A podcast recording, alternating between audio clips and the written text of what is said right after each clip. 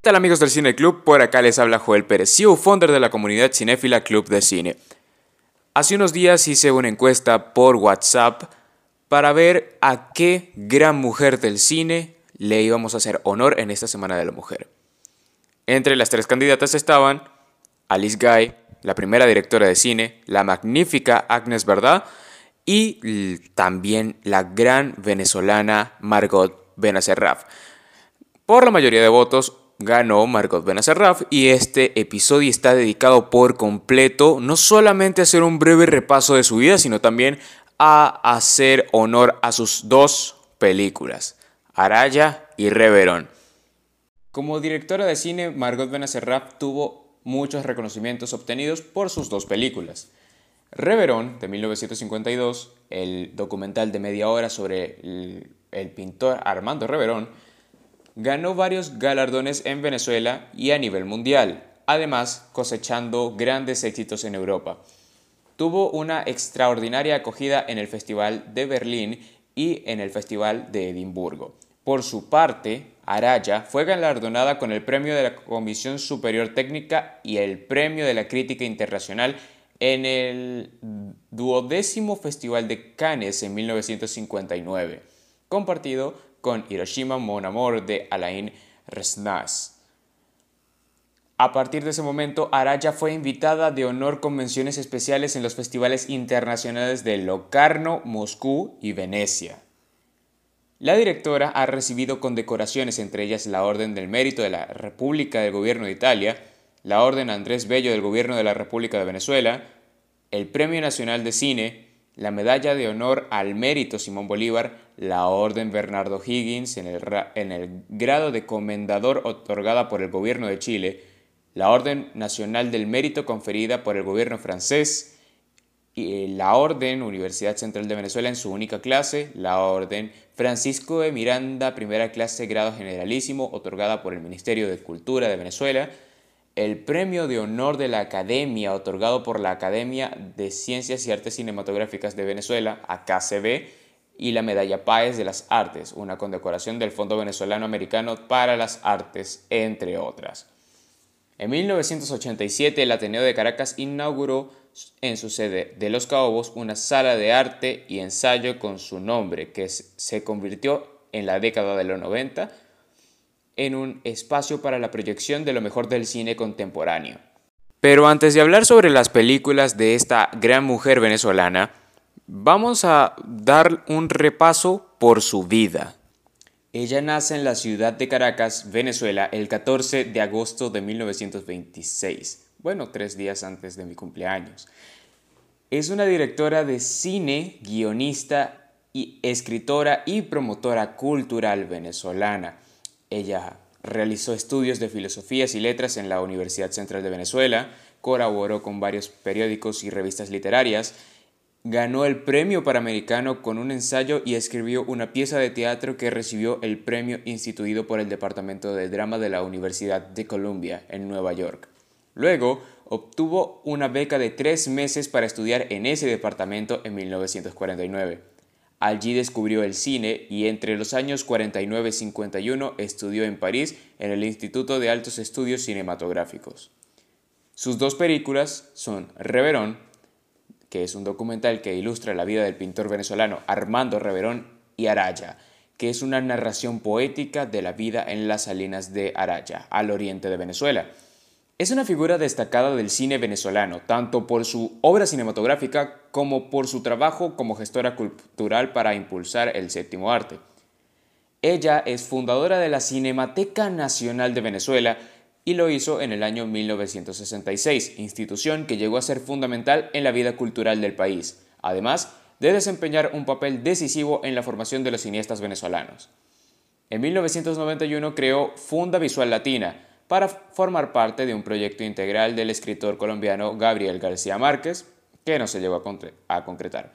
Pero la fundación creció y se desarrolló de manera autónoma, llevando adelante una labor destacada en el campo de la producción del arte audiovisual latinoamericano. Entre las, entre las múltiples actividades realizadas en Caracas durante su presidencia, en Funda Visual Latina destacan el primer, y segundo y tercer Festival Latinoamericano y del Caribe de Cortometrajes y Videos, el Festival de Cine Venezolano, la Muestra de Cine Documental Latinoamericano, el Encuentro de Cineastas Latinoamericanos, el Concurso Nacional de Guiones de Largometraje, así como foros, charlas, talleres y cursos de formación. De especial importancia fue el primer encuentro de la telenovela latinoamericana, que contó con la presencia de relevantes figuras del cine y la televisión de Brasil, Colombia y México. Después de hablar de su vida, me gustaría también hablar sobre su gran obra, Araya. Araya es una película de 1959 que se basa en todo lo que es las salinas de Araya. El guion y la dirección de la película lo hace Margot Benacerraf y en la narración, en la versión en español, la hace José Ignacio Cabrujas, el gran director de teatro venezolano. Ok, pero ¿qué es Araya para ser específico? Bueno, les explico. Araya es una península que es muy rica en dos cosas, la sal y la pesca. ¿Ok? Es una de las regiones más áridas del globo, en donde el hombre depende exclusivamente de lo que el mar le concede, que justamente son la sal y la pesca. Desde su descubrimiento en el año 1500 por los españoles, la explotación de la salina natural se hacía a mano. Durante siglos este paraje fue uno de los más ricos del Nuevo Mundo. Allí se cruzaban piratas, mercaderes de esclavos, contrabandistas y, traficantes de perlas. Para los aventureros del tiempo eh, de ese entonces, la sal, a la par del oro, eran objetos de codicia. Después de este periodo fatuoso, Araya cayó en el abandono y en el aislamiento más completo. Y aquí es donde entra el rol de Margot Benacerraf y su genialidad a la hora de dirigir y a la hora de escribir transformando este semidocumental en un poema visual completamente lleno de tintes oníricos y atmósferas que nos hacen sentir como si estuviéramos escuchando una canción de Pink Floyd, sin estarlo haciendo realmente. Ara ya rápidamente se convirtió en una película de culto, Reconocido internacionalmente, que marcó un hito en la historia del cine latinoamericano y venezolano. Se volvió un clásico que sigue siendo referencia para cineastas y también despierta el interés de distintas generaciones de, espectadores. Durante 90 minutos la historia es presentada de manera poco convencional, a medio camino entre el documental y la ficción, con un lirismo y una estética sofisticada que transforma la anécdota en un poema visual, una metáfora sobre los ciclos de la vida, el trabajo y el ser humano. Ha sido descrita como una gran suite, un fresco narrado que se desenvuelve con un ritmo poético y como un largo poema sobre la sal. Ara ya rápidamente se convirtió en una película de culto, reconocido internacionalmente, que marcó un hito en la historia del cine latinoamericano y venezolano. Se volvió un clásico que sigue siendo referencia para cineastas y también despierta el interés de distintas generaciones de, espectadores.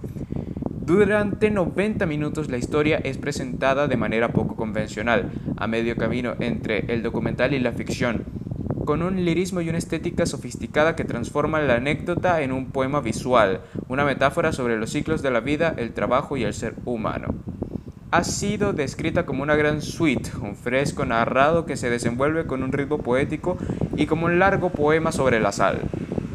Pero en nivel de epicidad, su primer film eh, en orden cronológico y su segundo film en orden alfabético es lo que representa más el arraigo de la nacionalidad venezolana al representar en una especie de documental la vida de Armando Reverón.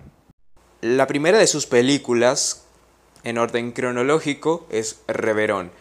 Y queda de segundo en lo épico, realmente. Y es porque Reverón tiene ese componente mágico que después en Araya se iba a ver más, más presente. Pero vamos a hablar un poco de la película. Esta película fue estrenada en 1952, escrita y dirigida por Margot Benacerraf la cámara fotográfica es de Boris Doroslavsky música de Guy Bernard y también del folclore venezolano, texto de Margot Benacerraf, narrado por Carlos Augusto León.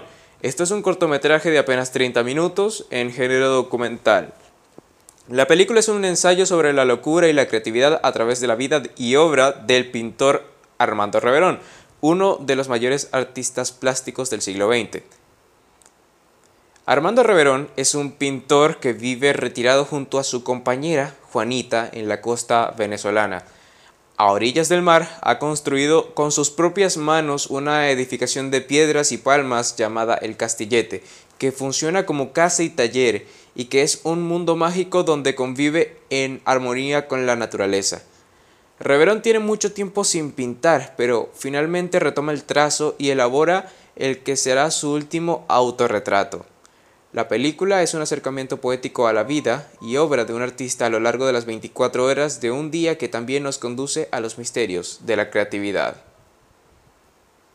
Dato curioso, esta película es la única película realizada profesionalmente sobre el pintor en vida a partir de un guion sólido con un trabajo estético de gran nivel que trasciende lo documental y repleto de atmósferas alucinantes y oníricas que reflejan el mundo interior de un artista excepcional.